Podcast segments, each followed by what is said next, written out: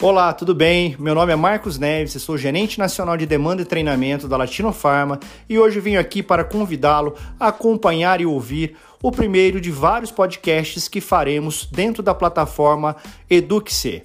O primeiro é a metodologia da CCP, a comunicação centrada na pessoa. Semanalmente disponibilizaremos um novo podcast para que você possa ouvir, aprender e praticar no seu trabalho de campo.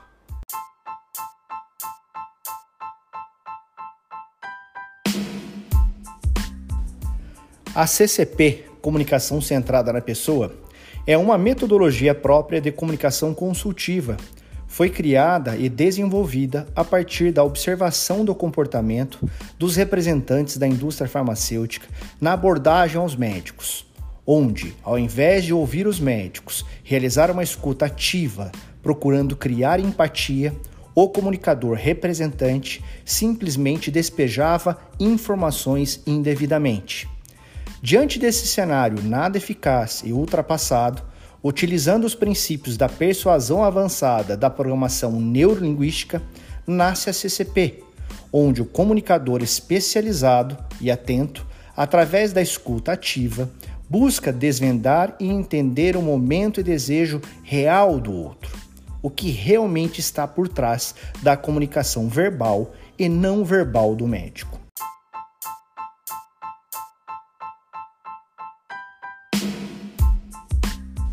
Agora que você entendeu que a metodologia da CCP, comunicação centrada na pessoa, nasceu a partir da observação do trabalho de campo do representante propagandista, ou seja, do seu trabalho, vamos entender um pouquinho agora sobre o raciocínio clínico do médico, ou seja, a outra vertente do entendimento da comunicação centrada na pessoa.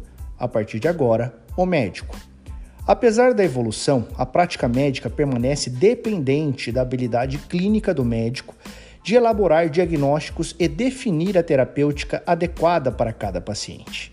E é por meio do raciocínio clínico que o médico elabora suas hipóteses diagnósticas para tomar a melhor decisão terapêutica. O raciocínio clínico compreende a forma como o médico entende e trata a doença. Inicialmente, acreditava-se que todo este processo era essencialmente racional e baseado em evidências, mas diversos estudos em diferentes áreas vêm mostrando que, na realidade, o raciocínio clínico é preferencialmente intuitivo e não racional.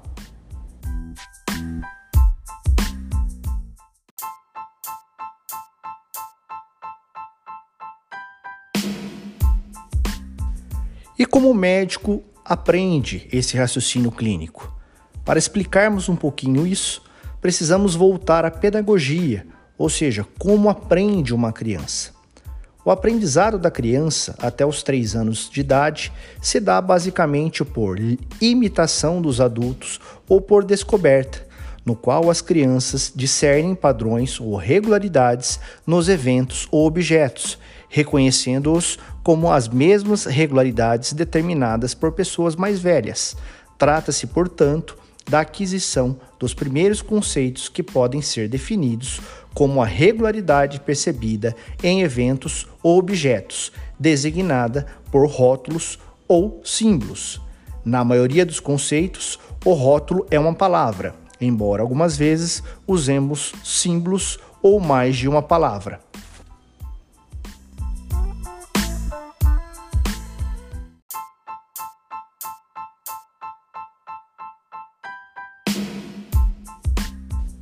Após os três anos de idade, cada novo conceito e proposição envolvidos na construção das unidades semânticas é altamente mediado pela linguagem e o aprendizado se dá essencialmente por um processo de associação, no qual os novos significados são obtidos por meio de perguntas e esclarecimentos sobre as relações entre velhos conceitos e novos conceitos. Na prática, podemos assumir que quase todo novo conhecimento é construído a partir de conhecimentos prévios.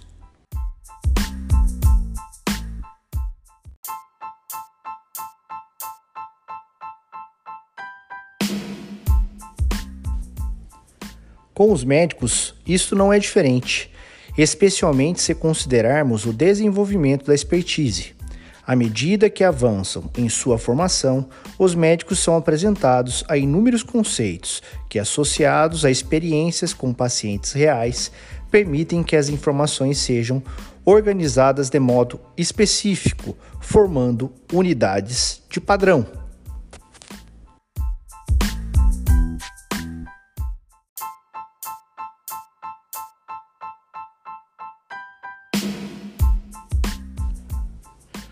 Com a repetição de casos, o estudante chega ao segundo estágio do desenvolvimento da expertise. A rede causal de conhecimentos torna-se encapsulada dentro de modelos diagnósticos, nos quais conceitos ficarão submersos de modo inconsciente em seu cérebro. O terceiro estágio do desenvolvimento da expertise vem com a prática médica, de forma que o atendimento a vários pacientes com casos clínicos diferentes e por repetidas vezes possibilita uma reorganização do conhecimento previamente encapsulado em estruturas cognitivas chamadas de scripts, que serão aprimorados com a experiência clínica. Com o passar do tempo, esse processo torna-se automatizado, favorecendo a resolução de casos clínicos com agilidade e precisão. Assim, a memória de um atendimento clínico a um paciente é armazenada na forma de um script.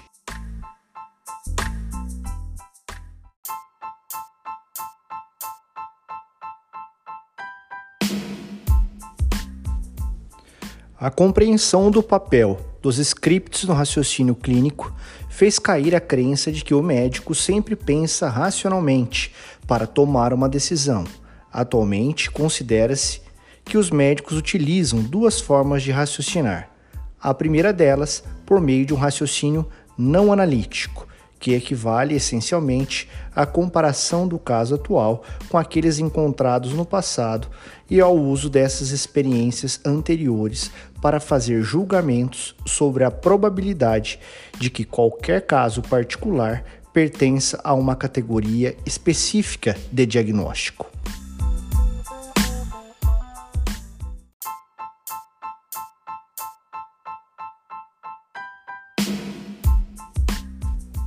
E a segunda forma de raciocinar é através do raciocínio analítico, nos quais assume-se que os médicos estão conscientes da probabilidade condicional que associa cada evidência com o diagnóstico, como por exemplo sinais, sintomas e testes diagnóstico. A partir disso, e usando uma espécie de modelo matemático, o clínico computa uma avaliação pós-teste da probabilidade de cada decisão em consideração. Nessa perspectiva, evidências mostram que os médicos utilizam, na maior parte do tempo, raciocínio não analítico, em que decisões são tomadas quase que inconscientemente, de maneira que a exposição frequente a casos clínicos similares faz com que o indivíduo utilize os scripts padrões de doenças armazenados em sua memória. Já o raciocínio analítico acaba ficando reservado para casos clínicos mais difíceis.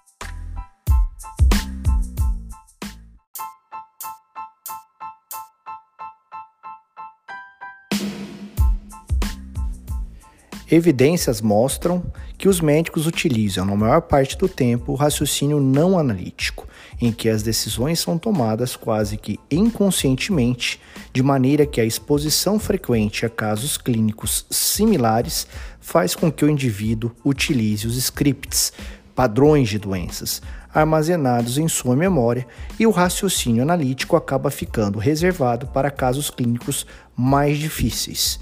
Isso explica o hábito prescritivo. Mas e aí?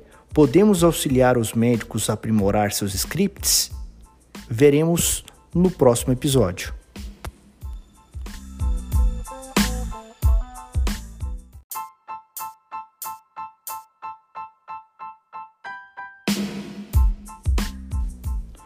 Podemos sim auxiliar os médicos a aprimorar seus scripts e entender quais são os perfis de pacientes que mais se beneficiarão de determinadas tecnologias e ou ganhos terapêuticos. O primeiro passo é entender como são os scripts ou roteiros mentais utilizados pelo médico no processo de tomada de decisão. Qual a linha de raciocínio ele usa? Analítico ou não analítico? O certo é que quase tudo que envolve a capacidade de moldar ou modificar de alguma forma a atitude e as práticas das pessoas está relacionado com a persuasão, que é nada mais nada menos que buscar uma nova percepção de um novo ponto de vista que ainda não tinha sido levado em consideração. Mas como fazer isso de forma prática no meu dia a dia? Sem dúvida, a melhor maneira de provocar a reflexão frente às crenças atuais é através de um processo de comunicação que utilize perguntas estratégicas e provoque a mudança de comportamento que se deseja. E é aí que entra a comunicação centrada na pessoa e a identificação dos quatro perfis de dor do médico que veremos a seguir.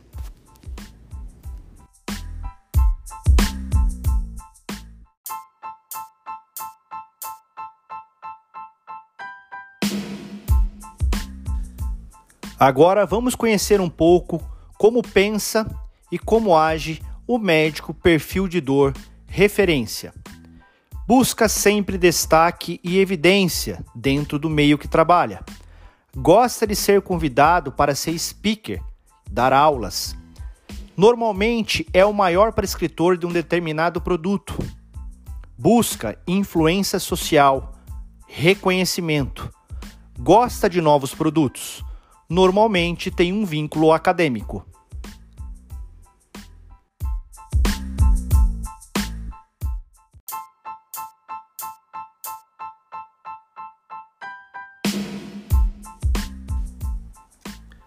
Agora vamos ao médico perfil de dor. Foco no paciente. Como ele pensa e como ele age. Normalmente, busca evidências científicas para prescrever um produto, valoriza custo-benefício para o paciente, se preocupa com comodidade posológica para adotar uma prescrição, pensando sempre no paciente.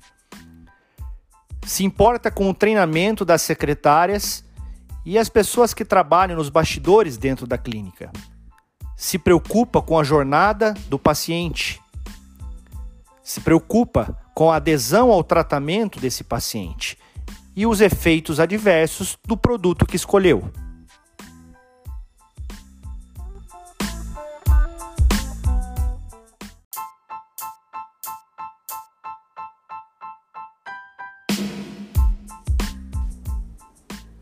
Médico perfil de dor prático.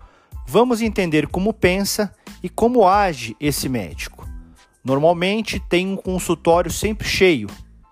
Não gosta de perder tempo. Não gosta de receber ligações e mensagens de pacientes retornando porque não encontrou o medicamento que foi prescrito. Gosta de receber propostas de melhoria para o consultório. Gosta de apoio e material gráfico. Gosta de apoio educacional.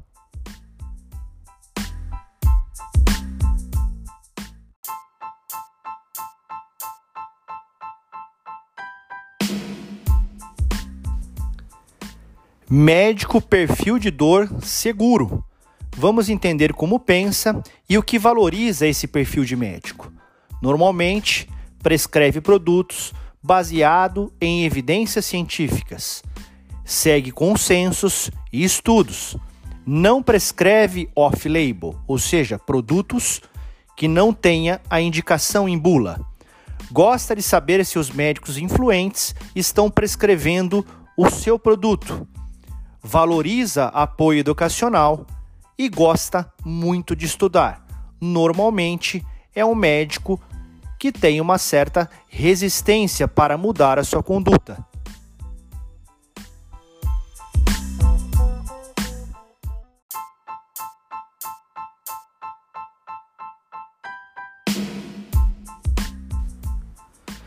Médico perfil de dor referência. Pergunta para inflamar a dor. Doutor, o senhor, como médico vanguardista que é, reconhece a importância de usar um suplemento à base de ômega 3 para o tratamento do olho seco, ainda mais um produto com evidências científicas desenvolvido por um board de especialistas em superfície ocular? Qual a sua opinião? Agora, vamos à pergunta de tratar a dor. Doutor, como seria ser o médico referência na região com a maior experiência clínica com o produto e podendo ser o multiplicador para outros colegas? O que acha? Percebam que nas duas perguntas utilizamos o exemplo do ômega 3, focando em Preservite. Porém, as mesmas perguntas podem servir para outros produtos e outras classes terapêuticas. Percebam também que nas duas perguntas eu usei no começo da frase a palavra qual ou o que, que dá a oportunidade do médico responder de forma clara, aberta e trazendo todo o seu raciocínio analítico para a resposta.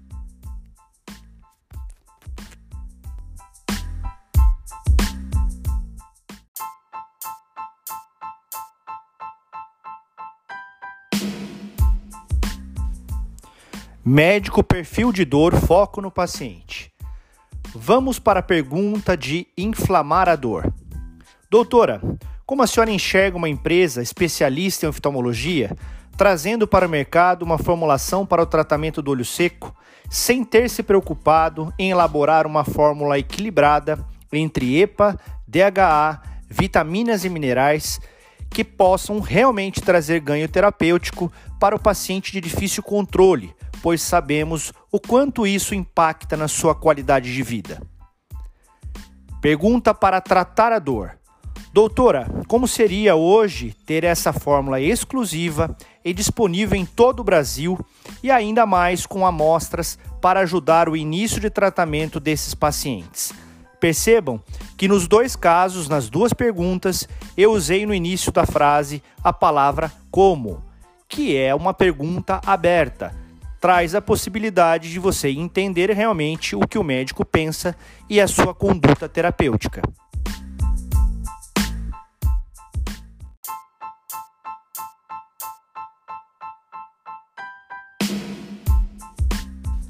Médico perfil de dor prático. Vamos à pergunta de inflamar a dor. Doutor, acabei de perceber ali sentado na sua recepção a grande quantidade de pacientes aguardando para passarem pelo retorno de consulta, principalmente os casos de olho seco. estou aqui pensando quanto isso impacta na produtividade e faturamento da clínica. Qual a representatividade disso no seu dia a dia? Pergunta para tratar a dor. Doutor, Sei o quanto você valoriza o seu tempo e fico aqui pensando como seria ter um produto que trouxesse ganho de produtividade no seu atendimento dos pacientes de olho seco, aquele que fica voltando ao consultório porque não teve a remissão dos sintomas apenas com o uso de lubrificantes tópicos. Percebam que mais uma vez nas duas perguntas eu usei a palavra qual e como para que o médico trouxesse todas as informações necessárias para darmos sequência essa propaganda e partimos para um fechamento pensando no perfil de dor que é o médico prático.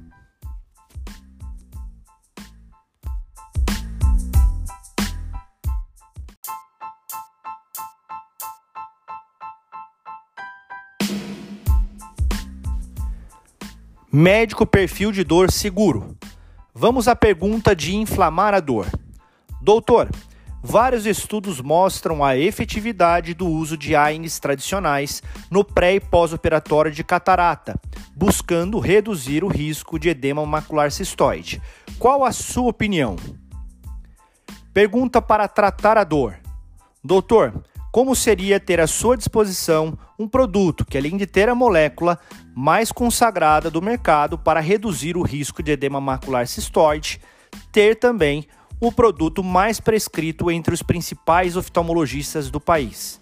Perceba que nos dois casos eu usei no começo da pergunta a palavra qual e como, perguntas abertas.